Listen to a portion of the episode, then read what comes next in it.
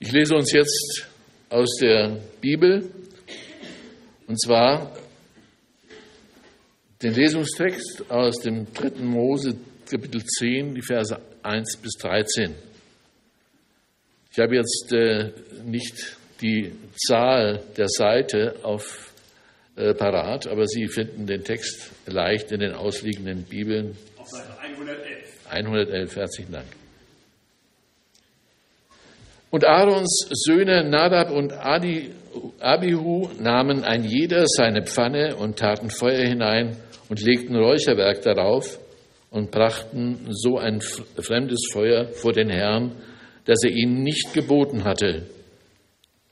Da fuhr ein Feuer aus dem Herrn und verzehrte sie, dass sie starben vor dem Herrn. Da sprach Mose zu Aaron, das ist, was der Herr gesagt hat.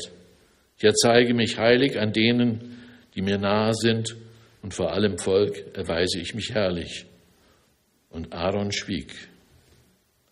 Mose aber rief Michael und Elisaphan, die Söhne Usiels, des Urheims Aarons, und sprach zu ihnen, Tretet hinzu und tragt eure Brüder vor dem Heiligtum hinaus vor das Lager. Und sie traten hinzu und trugen sie hinaus mit ihren leinenen Gewändern vor das Lager, wie Mose gesagt hatte. Da sprach Mose zu Aaron und seinen Söhnen Eleazar und Itamar. Ihr sollt euer Haupthaar nicht wirr hängen lassen und eure Kleider nicht zerreißen, dass ihr nicht sterbet und der Zorn über die ganze Gemeinde komme. Lasst aber eure Brüder, das ganze Haus Israel, weinen über diesen Brand, den der Herr angerichtet hat. Ihr sollt auch nicht hinweggehen von der Tür der Stiftshütte, ihr würdet sonst sterben. Denn das Salböl des Herrn ist auf euch. Und sie taten, wie Mose sagte. Der Herr aber redete mit Aaron und sprach, Du und deine Söhne, ihr sollt weder Wein noch starke Getränke trinken, wenn ihr in die Stiftshütte geht, damit ihr nicht sterbt. Das sei eine ewige Ordnung für alle eure Nachkommen. Ihr sollt unterscheiden, was heilig und unheilig, was unrein und rein ist. Und Israel lehren alle Ordnungen, die der Herr ihnen durch Mose verkündet hat. Und Mose redete mit Aaron und mit seinen Söhnen Eliasar und Itamar, die ihm noch geblieben waren. Nehmt das Speiseopfer, das übrig geblieben ist von den Feueropfern des Herrn, und esset es ungesäuert bei dem Altar, denn es ist ein hochheiliges. Ihr sollt es aber an heiliger Stätte essen, denn das ist dein und deiner Söhne Anrecht an den Feueropfern des Herrn, denn so ist mir's geboten.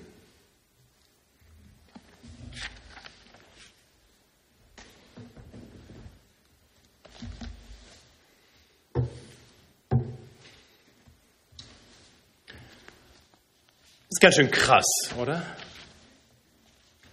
Ich meine, da kommen diese beiden Männer, Nadab und Abihu, zum Gottesdienst, bringen Gott ein Opfer und dann gehen sie in Rauch auf.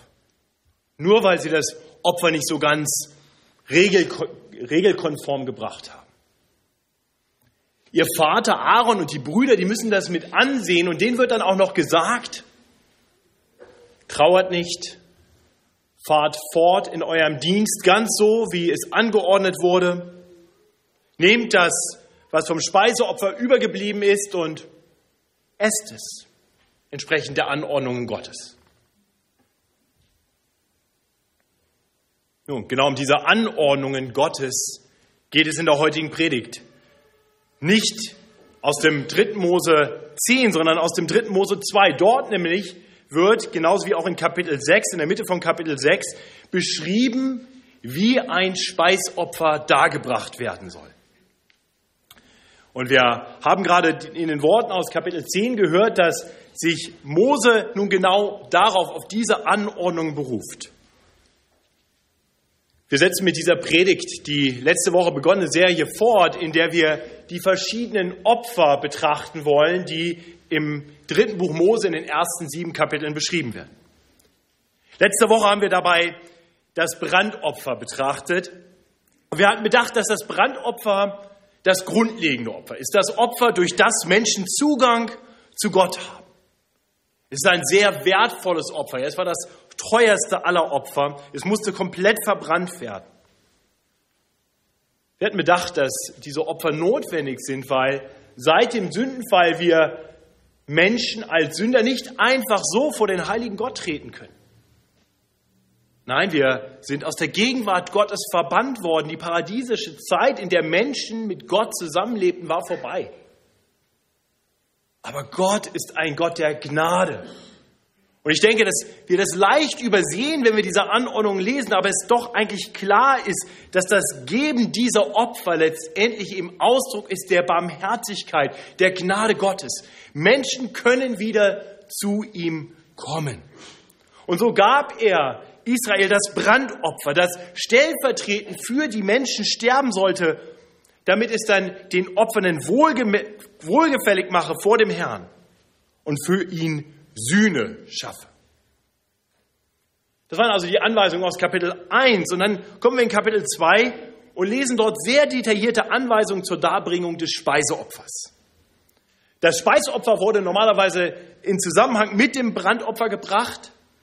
Das Brandopfer, wie gesagt, war das teure Opfer, was Sühne schaffen sollte, damit Menschen überhaupt wieder vor Gott kommen können. Und das Speisopfer sollte wirklich das Anliegen des Brandopfers unterstreichen. Es sollte gebracht werden als ein Zeichen der Hingabe, der Dankbarkeit, dass Menschen nun zu Gott kommen können. Es wurde gebracht mit dem Verlangen, dass es Gott zu einem lieblichen Geruch würde. Und genau das lesen wir zu Beginn der Anordnung zum Speisopfer. Und ich möchte uns nur die ersten zwei Verse erst einmal lesen. Dort heißt es, wenn jemand dem Herrn ein Speisopfer darbringen will, so soll es von feinstem Mehl sein, und er soll Öl darauf gießen und Weihrauch darauf legen und es bringen zu den Priestern, Aarons Söhnen. Und der Priester soll eine Handvoll nehmen von dem Mehl und Öl samt dem ganzen Weihrauch und es als Gedenkopfer in Rauch aufgehen lassen auf dem Altar als ein Feueropfer. Zum lieblichen Geruch für den Herrn. Gerade der, der letzte Teil hier ist wirklich sowas wie das Echo dieses Kapitels. Wir finden dreimal fast die gleiche Aussage, nochmal in Vers 9, wo es fast identisch ist und dann in der Kurzform auch nochmal in Vers 16. Bevor wir auf die konkreten Anweisungen, die konkreten Anordnungen eingehen, denke ich, ist es gut, dass wir uns klar machen, was ist eigentlich die grundsätzliche Funktion? Was ist das Ziel, das mit diesem Speisopfer verfolgt wird? Es geht nicht darum, Sühne zu schaffen, es wird kein Blut vergossen, es ist das einzige nicht blutige Opfer. Nein, es ist etwas, das zum Ausdruck bringen soll, dass man sich Gott hingibt, dass man möchte, dass er das Ganze annimmt, dankbar, als Wohlgeruch. in der Tat, es wird hier als Gedenkopfer auch beschrieben. Und das bringt eigentlich zwei Aspekte zum Ausdruck. Nämlich zum einen, dass der Mensch sagt, ich gedenke meines Gottes. Ich wende mich ihm zu.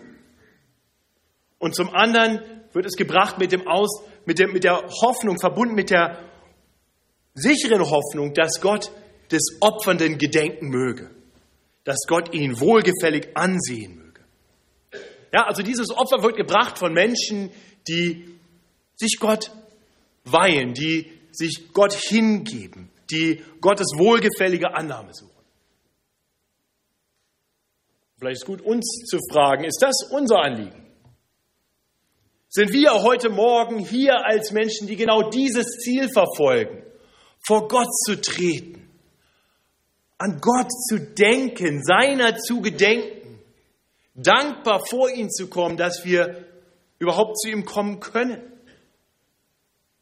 in der Hoffnung, dass er uns wohlgefällig ansieht. Bist du heute hier mit diesem Ziel? Und um diese Fragen soll es letztendlich in dieser Predigt gehen. Wir wollen uns zuerst die Anweisungen zum Speisopfer ansehen. Und ich gebe zu, das wird für viele von uns erst einmal ein bisschen befremdlich klingen. Aber ich hoffe, dass wir dann erkennen, dass dieses Speisopfer eine wichtige Funktion hat. In der Tat, ich hoffe, dass wir erkennen, wie dieses Speisopfer uns hinweist darauf, wie auch wir vor Gott treten können, sodass es ihm wohlgefällt. Und ich hoffe, dass wir etwas lernen davon, was das Speisopfer uns zu sagen hat, darüber, wie wir unser Leben leben sollen. Als Menschen, die heute hier im Gottesdienst ja ohne Speisopfer sind. Ich nehme an, dass keiner eins mitgebracht hat. Ich zumindest habe keins. Wie gesagt, wir wollen zu Beginn uns die Anweisung zum Speisopfer nochmal genauer ansehen. Und deswegen mute ich uns zu, dass ich uns das ganze Kapitel lese, um das es heute gehen soll. Dritte Mose, Kapitel 2, findet sich auf Seite 103 und ich lese uns das ganze Kapitel vor. Wenn jemand dem Herrn ein Speisopfer darbringen will, so soll es von feinstem Mehl sein und er soll Öl darauf gießen und Weihrauch darauf legen und es bringen zu den Priestern Aarons Söhnen. Und der Priester soll eine Handvoll nehmen von dem Mehl und Öl samt dem ganzen Weihrauch und es als ein Gedenkopfer in Rauch aufgehen lassen auf dem Altar, als ein Feueropfer zum lieblichen Geruch für den Herrn. Das übrige aber von dem Speisopfer soll Aaron und seinen Söhnen gehören als ein hochheiliges von den Feueropfern des Herrn. Willst du aber als Speisopfer etwas im Ofen gebackenes darbringen, so nimm Kuchen von feinstem Mehl ungesäuert mit Öl vermengt oder ungesäuerte Fladen mit Öl bestrichen. Ist aber dein Speisopfer etwas auf der Pfanne gebackenes, so soll es von ungesäuertem Mehl sein, mit Öl vermengt. Du sollst es in Stücke zerteilen und Öl darauf gießen. Das ist ein Speisopfer. Ist aber dein Speisopfer etwas im Tiegel bereitetes, so sollst du es von feinstem Mehl mit Öl machen und sollst das Speisopfer, das du davon bereitet hast, dem Herrn darbringen und sollst es zu den Priestern bringen und der soll, der soll damit zu dem Altar treten. Der Priester soll von dem Speisopfer das Gedenkopfer abheben und den Rauch aufgehen lassen auf dem Altar als ein Feueropfer zum lieblichen Geruch für den Herrn. Das Übrige aber soll Aaron und seinen Söhnen gehören als ein hochheiliges von den Feueropfern des Herrn. Alle Speiseopfer, die ihr dem Herrn opfern wollt, sollt ihr ohne Sauerteig machen, denn weder Sauerteig noch Honig sollt ihr dem Herrn zum Feueropfer in Rauch aufgehen lassen. Als Erstlingsgabe mögt ihr sie dem Herrn bringen, aber auf dem Altar sollen sie nicht kommen zum lieblichen Geruch. All deine Speiseopfer sollst du salzen und dein Speiseopfer soll niemals ohne Salz des Bundes deines Gottes sein. Bei allen deinen Opfern sollst du Salz darbringen. Willst du aber ein Speiseopfer dem Herrn darbringen von den ersten Früchten so sollst du Ehren am Feuer rösten, die Körner zerstoßen und darbringen als das Speisopfer deine ersten Früchte und sollst Öl darauf tun und Weihrauch darauf legen. Das ist ein Speisopfer. Der Priester soll das Gedenkopfer von dem Zerstoßenen und vom Öl mit dem ganzen Weihrauch in Rauch aufgehen lassen als ein Feueropfer für den Herrn. Boah. Da kann ich mich noch so anstrengen, das wird nicht spannend. Im Prinzip sehen wir hier fünf verschiedene Varianten von Speisopfern. Fünf verschiedene in, in drei Gruppen. Ja, wir sehen in Vers 1, man kann Speisopfer bringen von rohem, rohem Feinmehl. Ja, nicht gebacken, nicht gebraten, mit Öl übergossen. Das ist Vers 1. Dann Vers 4 bis 8 gibt uns eine Aneinanderreihung von drei verschiedenen Speisopfern, alle gebacken. Ja, wiederum, Feinmehl und Öl sind die wichtigen Zutaten. Ähm, und sie werden dann quasi zu so einem Brot gebacken, mal im Ofen, mal in der Pfanne, mal im Tiegel, mal wird zerbrochen, mal nicht. Und dann im Vers 14 und 15, da lesen wir dann noch von einem weiteren Speisopfer, nämlich von einem Opfer von den ersten Früchten. Auch das sollte wieder zusammen mit zerstoßenem Getreide und Öl geopfert werden. Also drei Gruppen, fünf Opfer. Nach diesen drei Gruppen jeweils dann Anweisungen an die Priester, wie nun genau mit diesem Opfer hantieren sollen, was sie tun sollen. Und so seltsam das klingt, so sehen wir doch einige Dinge, die mehrfach betont werden, die irgendwie von besonderer Wichtigkeit sind, Aspekte, die uns auf irgendetwas hinweisen sollen. Und so möchte ich mit uns auf diese Dinge schauen. Drei Aspekte des Speisopfers, die wir bedenken sollten. Das Erste, was wir bei der Betrachtung des Speisopfers feststellen können, ist, dass es zum Gegensatz, im Gegensatz zum Brandopfer nichts Kostbares ist. Es ist eigentlich was ganz Alltägliches. Ja? Es sind gewöhnliche Dinge im Haus, Grundnahrungsmittel, Mehl und Öl, die sollen genommen werden als ein Opfer. Aber es erforderte eine gewisse Mühe. Das Mehl konnte nicht einfach so dargebracht werden, es musste Feinmehl sein. Das konnte man damals nicht beim Aldi kaufen und man konnte auch nicht einfach ein bisschen grobes Mehl nehmen und in einen Mixer packen oder so. Nein, man musste es mit großer Mühe mahlen, zermalmen, zerstoßen, die schlechten Körner aussortieren, sodass aus diesem ganz gewöhnlichen Mehl ein strahlend weißes Feinmehl wurde. Das heißt, das Opfer war nicht teuer, jeder konnte es bringen, es war eigentlich was ganz Natürliches, ganz Gewöhnliches und doch war es mühsam, dieses Opfer zu bringen. Es bedurfte einer gewissen Anstrengung. Das ist das Erste, was wir sehen sollten. Ja, aus etwas Gewöhnlichem hier wird etwas Besonderes. Man investiert Mühe, bevor man dieses Opfer bringt. Das Zweite. Wir sehen, dass Gott sehr detaillierte Anweisungen gibt, wie dieses Opfer dargebracht werden soll. Und das gilt sowohl für den, der das Opfer bringt, wie auch für den Priester. Beide kriegen ganz genaue Angaben. Und ich weiß nicht, wie es euch ging, wenn ihr diese ganzen Anweisungen hört, all die verschiedenen Aspekte. Ich werde jetzt keine Abfrage machen, aber ich wäre spannend zu sehen, wer von euch könnte mir jetzt noch genau sagen, wie ist das nochmal mit dem Speisopfer, das im Tiegel gebacken wird? Es ist einfach anstrengend, dem zuzuhören und es ist noch viel anstrengender, sich das zu merken. Jetzt stell dir mal vor, das, was ich gerade vorgelesen habe, das war jetzt dein Einkaufszettel und dein Kochrezept. Ja? Jetzt stell dir mal vor, du hast diesen Einkaufszettel und dieses Kochrezept, aber nicht als Papierform, sondern es ist dir nur zugerufen worden. Und jetzt geh mal los und kauf ein. Und dann koch. Vielleicht bist du begabter als ich, aber ich kann dir sagen, wie es mir ginge. Ja, mir sagt man, Matthias, kauf mal äh, drei Liter fettarme Milch und ähm, feine Haferflocken und dann kaufen noch Erdbeermarmelade, aber die von Cent ist nicht die Hausmarke und auch nicht die teure von Mövenpick und noch zwei, drei andere Sachen und ich bin mir sicher, ich werde einen Fehler haben. Ich komme nach Hause und es wird nicht ganz genauso sein, wie es gedacht war. Ja, vielleicht funktioniert es beim Kochen dann auch mit irgendwas nicht. Oder Anweisungen zum Kochen. Man kann mir sagen, also du brauchst drei Esslöffel davon und ein bisschen was davon und davon was.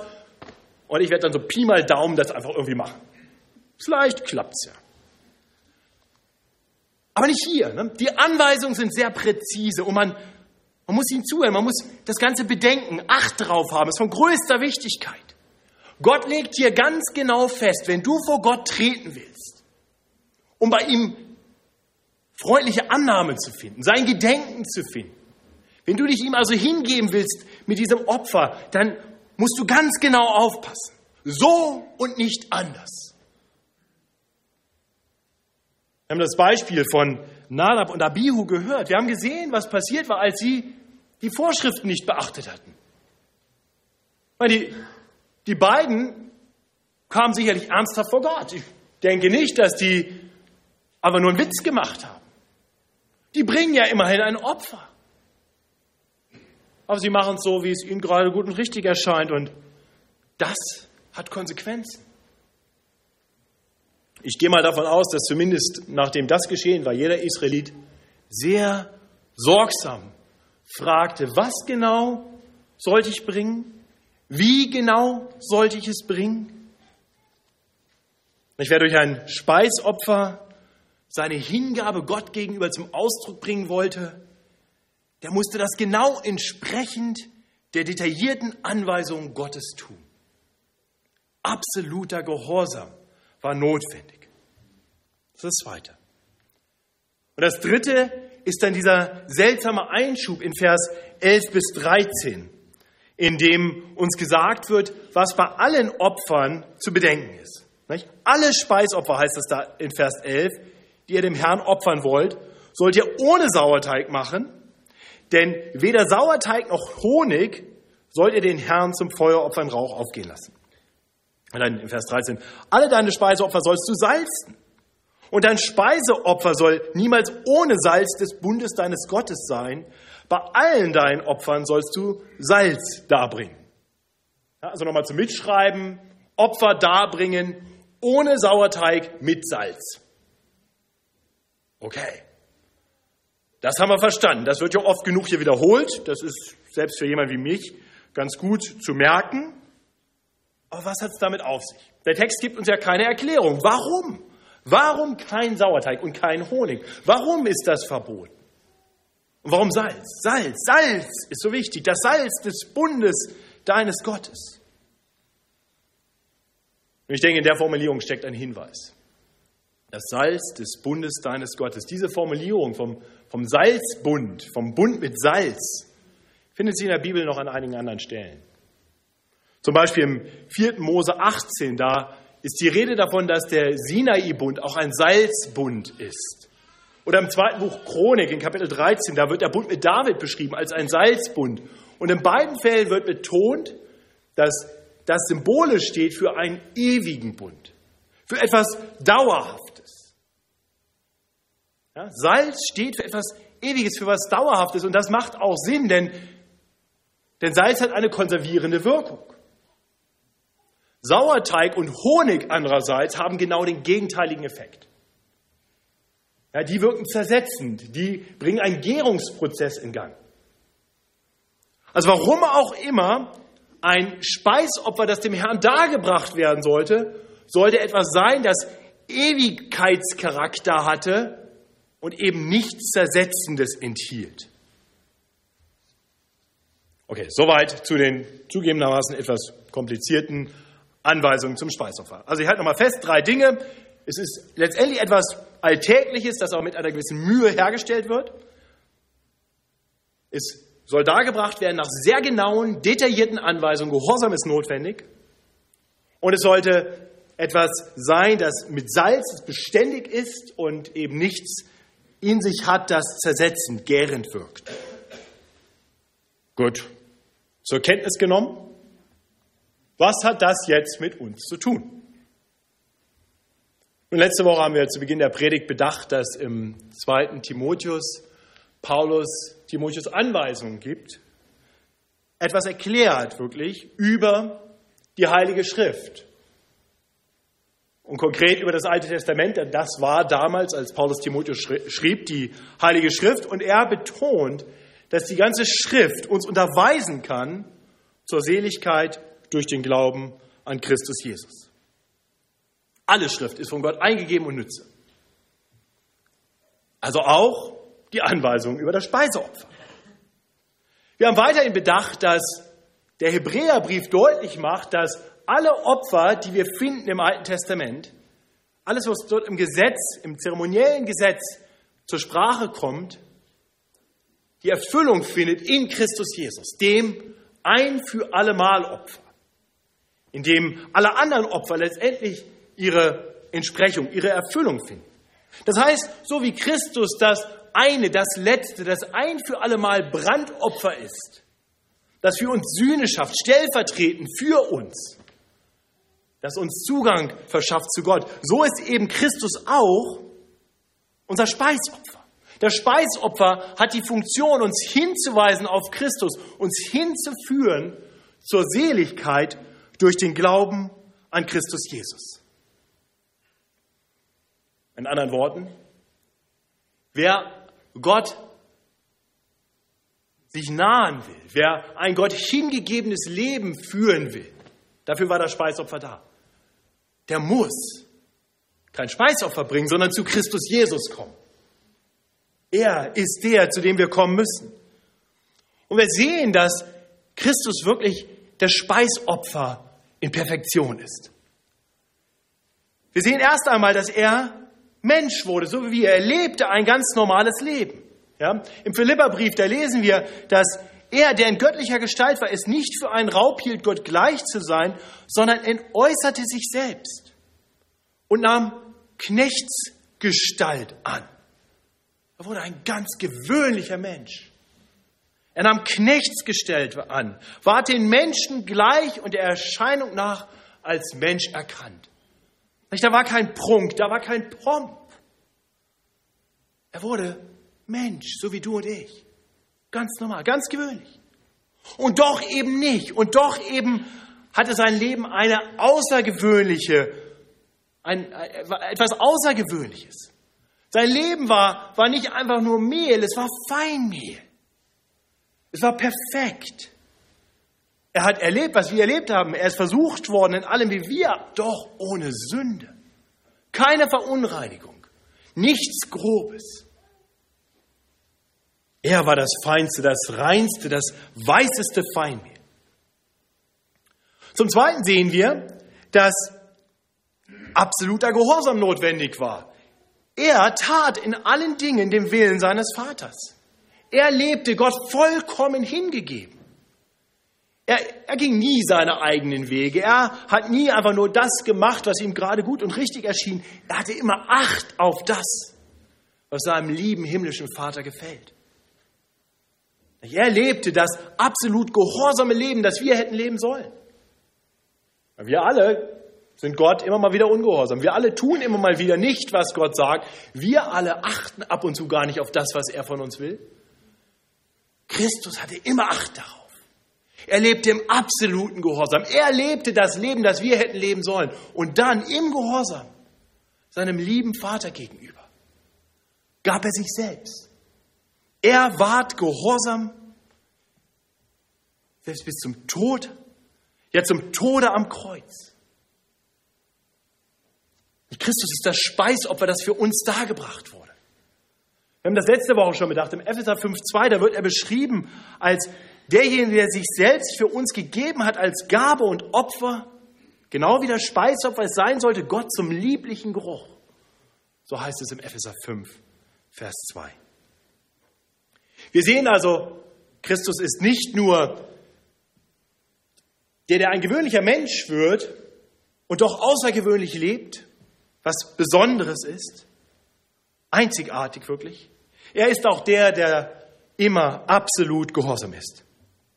Und drittens sehen wir, dass das Leben von Christus eine ewige Relevanz hat, Ewigkeitscharakter hat. Da ist nichts Zersetzendes, da ist nichts, was aufhört, da ist nichts, was kaputt geht. Christus ist der, der den ewigen Salzbund bringt. Das kann kein Speisopfer. Christus stirbt und doch lebt er. Er hat den Tod überwunden. Der Tod, die Sünde konnten ihm letztendlich nichts anhaben. Er lebt und regiert für alle Zeit bis in Ewigkeit. Und durch seinen Tod, als er gebrochen wurde, so wie das Speisopfer, das im, im, im Tiegel dargebracht wurde, gebrochen werden sollte, so, nee, in der Pfanne war es, glaube ich, da, seht ihr, ich komme schon durcheinander, das Speisopfer in der Pfanne, das sollte gebrochen werden. So wurde Christi gebrochen. Er wurde gebrochen und für uns gegeben. Und dadurch kam der Salzbund, der ewige Bund, der neue Bund unter dem wir leben dürfen, sodass wir Zugang zu Gott haben, wohlgefällige Annahme bei Gott finden durch dieses perfekte Speisopfer. Darf ich dich fragen, ist Christus dein Speisopfer? Weißt du darum, dass du dieses Opfer brauchst? Wenn du bei Gott Annahme finden willst, wenn du sein Wohlgefallen finden willst, dann gibt es nur dieses eine Opfer, durch das du zu Gott kommen kannst. Die Welt kennt viele Wege.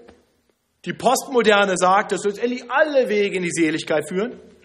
Egal ob Christ, Jude, Moslem, Buddhist, egal ob durch Glauben oder gute Werke oder bestimmte religiöse Riten. Jeder kann kommen, wie er will. Das dachten Nadab und Abihu auch. Das ist ein gefährlicher Weg und endet im Desaster. Jesus Christus ist der Weg, so exklusiv und engstirnig das klingen mag. Er ist allein der Weg, die Wahrheit und das Leben. Er selbst hat das gesagt und wir wissen und bezeugen, dass es wahr ist. Niemand kommt zum Vater denn durch ihn. Er ist das eine Opfer, was gebracht werden musste, sodass wir heute keine Opfer mehr bringen müssen. Jeder, der sich ihm zuwendet, der darf, der darf wissen, dass wir durch Christus beim Vater gnädige, liebevolle Annahme finden und durch Christus das ewige Leben haben. Nicht, wenn wir zu Christus gehören, dann müssen wir nicht mehr fürchten, dass irgendwas in unserem Leben vielleicht dazu führt, dass Gott zornig wird und ein Feuer auf uns niederkommt. Nein, es ist vollbracht. Der liebliche Geruch steigt für alle Zeit auf und alle, die zu ihm kommen, sind Teil dieses lieblichen Geruchs. Wir finden bei Gott Barmherzigkeit und Liebe und Gnade durch Jesus Christus und nur durch ihn. Das ist die erste Lektion für uns. Das heißt, Christus ist unser Speisopfer und so kann uns der Speisopfer eben unterweisen hin, so dass wir die Seligkeit finden, die es allein zu finden gibt durch den Glauben an Christus Jesus. Doch die ganze Schrift vermag noch mehr. Paulus erklärt, erklärt Timotheus nicht nur, dass sie uns unterweisen kann zur Seligkeit durch den Glauben an Christus Jesus, sondern dass sie Nütze ist zur Lehre, zur Zurechtweisung, zur Besserung, zur Erziehung in der Gerechtigkeit, dass der Mensch Gottes vollkommen sei, zu allem guten Werk geschickt. Ja, genau. Und so hat das Speisopfer noch eine weitere Bedeutung. Nämlich als diejenigen, die nun zu Christus gekommen sind und durch ihn bei Gott Annahme finden, dürfen wir nun noch einmal auf das Speisopfer schauen, das uns erst einmal den Weg weist hin zu Christus Jesus. Und dürfen nun erkennen, dass wir als Nachfolger Jesu berufen sind, auch so zu leben, ein hingegebenes Leben. Ich habe Epheser 5.2 letzte Woche und eben auch schon wieder zitiert. Ganz interessant ist aber Epheser 5.1 noch mitzulesen. Dort heißt es nämlich über, über Jesu, der sich als Gabe und Opfer Gott zu einem lieblichen Geruch gegeben hat, dass er nicht nur die Basis unserer Rettung ist, sondern auch ein Vorbild für uns, dem wir nacheifern wollen. So heißt es in Epheser 5.1.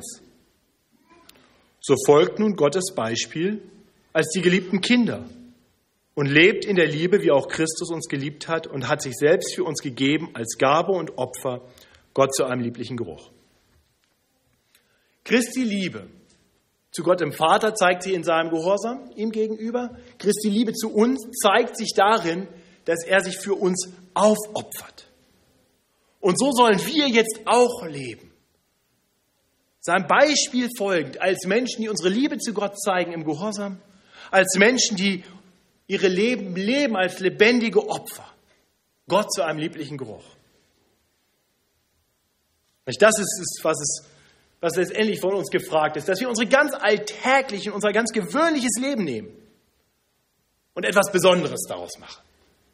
Dass wir unsere ganz alltäglichen Leben so leben, dass sie Gott hingegeben sind. Das ist der große Aufruf des Apostels Paulus nicht, im Römerbrief 12.1. Steht hier auf der, auf der Beamerwand dieser Vers, wo Paulus sagt, schaut, wenn ihr auf Christus schaut und seht, was er für euch getan hat, in Anbetracht der Barmherzigkeit Gottes, die euch widerfahren ist, da ermahne ich euch nun, liebe Brüder, dass ihr eure Leiber hingebt als ein Opfer. Keins, was verbrannt werden muss, keins, was irgendwo abgelegt werden muss. Nein, als ein lebendiges, heiliges, Gott wohlgefälliges Opfer. Das soll unser vernünftiger Gottesdienst sein. Lebst du dein Leben so? Dein ganz alltägliches Leben, in den ganz alltäglichen Dingen, sodass es etwas Besonderes ist, etwas Gott hingegebenes ist. Das Zweite, was wir bedenken sollten, ist, dass das Speisopfer erforderte, dass man genau darauf acht gab, was Gott sagte. Absoluter Gehorsam war notwendig und auch das trifft doch nun auf uns zu, als diejenigen, die unser Leben nun als vernünftigen Gottesdienst leben wollen, sollen wir das eben nicht tun, so wie es uns gerade richtig erscheint, so nach dem Nadab und Abihu-Prinzip, sondern genau so, wie Gott es möchte. Paulus fährt fort in Römer 12,2 und sagt, wie unser vernünftiger Gottesdienst aussehen soll. Er sagt, stellt euch nicht dieser Welt gleich, sondern ändert euch durch Erneuerung eures Sinnes, damit ihr prüfen könnt, was Gottes Wille ist, nämlich das Gute und Wohlgefällige und Vollkommene. Ihr Lieben, wir müssen uns nichts vormachen, auch wenn wir heute hier rechts abgebogen sind ins Gemeindehaus und nicht weitergegangen sind zur Wiesen. Die Welt macht trotzdem für uns nicht Halt. Die Verführungen dieser Welt sind real und nicht immer sofort klar für uns. Wir tun gut daran, uns immer wieder ganz bewusst Gott und seinem heiligen Wort zuzuwenden, sodass er uns immer wieder korrigieren kann, uns immer wieder neu ausrichten kann, weg von der Anpassung dieser Welt hin zu dem Leben, was ihm gefällt. Und das gilt für alle Aspekte unseres Lebens. Und so möchte ich dich fragen, darf Gott dich korrigieren? Gibst du ihm eine Chance, in dein Leben hineinzusprechen? Dir zu zeigen, wo du dich vielleicht der Welt angepasst hast? Und bist du dann bereit, umzukehren und zu tun, was sein Wille ist? Der Anpassungsdruck dieser Welt, der ist enorm. Wir alle erleben das tagtäglich. Wir wissen, wie das ist. Und ich möchte uns ermutigen, uns vielleicht jetzt gerade und vielleicht für den Rest des Tages zu fragen, denken wir wie diese Welt? Ist uns in unseren Gedanken das wichtig, was dieser Welt wichtig ist? Karriere, Geld, Ruhm, die Anerkennung der Menschen? Oder sind unsere Sinne transformiert, verändert auf Gott hin? Streben wir danach, dass unser Leben ihm gefällt? Reden wir wie diese Welt? Stimmen wir mit ein in den Chor dieser Welt, in das ewige Schimpfen und Klagen, in die kleinen Lügen, die doch jeder mal braucht. Notlügen nennen wir sie auch, also quasi unsere Not, dann darf man das. Ein bisschen lästern, das macht doch jeder mal. ein bisschen verächtlich, guck mal, wie der heute aussieht. Der Prediger Speisopfer, der hat ja eine Macke. Oder ist unser Reden geprägt von dem, was Gott gefällt? Reden wir die Wahrheit in Liebe? Sprechen wir das, was andere erbaut? Und leben wir wie diese Welt? Haben wir uns dieser Welt angepasst? Ein bisschen betrügen, wenn es keiner sieht. Gleiches mit Gleichem vergelten. Geiz ist geil. Lieblosigkeit, naja, der hat es ja auch nicht verdient. Egoismus, sieht doch sonst keiner danach, was für mich wichtig und gut ist, muss ich selber machen. Pornografie, ich nehme mir, was ich gerade möchte. Außerdem macht das ja jeder, oder? Leben wir ein anderes Leben? Leben wir für Gott? Leben wir ein Feinmehlleben? Stellt euch nicht dieser Welt gleich, sondern ändert euch durch Erneuerung eures Sinnes, damit ihr prüfen könnt, was Gottes Wille ist, nämlich das Gute und Wohlgefällige und Vollkommene. Der Gott, der sich für uns in Christus Jesus dahingegeben hat, der möchte unsere Herzen und unsere Sinne und dann ist es ja spannend, dass das, was die Anordnung zum Speiseopfer so etwas seltsam klingen lässt, auf uns hin angewandt, wird im Neuen Testament. Immer wieder sogar. Nicht? Wie soll unser Leben sein? Was war beim Speisopfer? Was nicht? Was doch? Kein Sauerteig. Aber Salz. Genau. Christus sagt immer wieder, seht euch vor vor dem Sauerteig. Paulus ermahnt die Christen in Korinth in Kapitel 5, wisst ihr nicht, dass ein wenig Sauerteig den Teig durchsäuert? Was machen wir da mit dem Sauerteig? Schafft ihn weg, damit ihr ein neuer Teig seid. Weg mit der zersetzenden Wirkung. Was ist der Sauerteig? Die Sünde. Weg mit der zersetzenden Wirkung dieser Dinge, die die Welt hier reinbringt. Weg damit. Stattdessen salzig sein. Ihr seid das Salz der Erde, sagt Jesus. Das ist unser Auftrag als seine Nachfolger. Denn wenn das Salz nicht mehr salzt, womit soll man salzen? Ist zu nichts mehr nütze, als dass es wegschüttet und lässt es von den Leuten zertreten.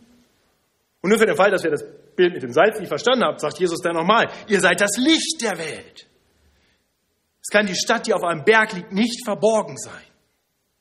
Na, es sei denn, das Licht ist eben nicht oben da auf der Stadt, sodass es jeder sehen kann, sondern wird schön verborgen und vielleicht nur Sonntag früh hier mal reingebracht. Und ach, naja, dann sind wir ein bisschen Licht und strahlen für Gott. Dann gehen wir wieder raus und zugedeckt. Nein, wir sollen unser Licht leuchten lassen vor den Leuten, damit sie unsere guten Werke sehen. Und wir müssen ihnen helfen zu verstehen, warum wir diese guten Werke tun, weil das Ziel davon ist, dass sie letztendlich unserem Vater im Himmel alle Ehre geben. Ihn sollen sie preisen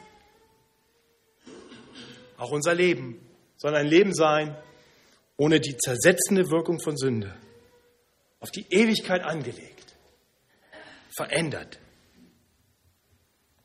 Und so kommen wir zum Abschluss. Und ich möchte uns fragen, lernen wir für unser Leben vom Speisopfer? Leben wir unser ganz alltägliches Leben Gott geweiht, Gott hingegeben? Haben wir Acht auf das, was Gott gefällt? Und streben wir danach, immer mehr loszuwerden von diesem Sauerteig, der dich immer wieder einschleicht? Und streben wir danach, immer mehr Salz zu sein? Ihr Lieben, das Gute ist, wir müssen keine Angst haben, dass wenn uns das mal nicht so gut gelingt, es Puff macht und wir in Rauch aufgehen wie Nadab und Abihu. Denn unser Speisopfer wurde gebracht, genau nach Vorschrift. Und durch ihn haben wir Zugang zu unserem Gott. Lasst uns unserem Herrn nachfolgen und so leben, wie es Gott gefällt. Ich bete. Lieber Vater, danke für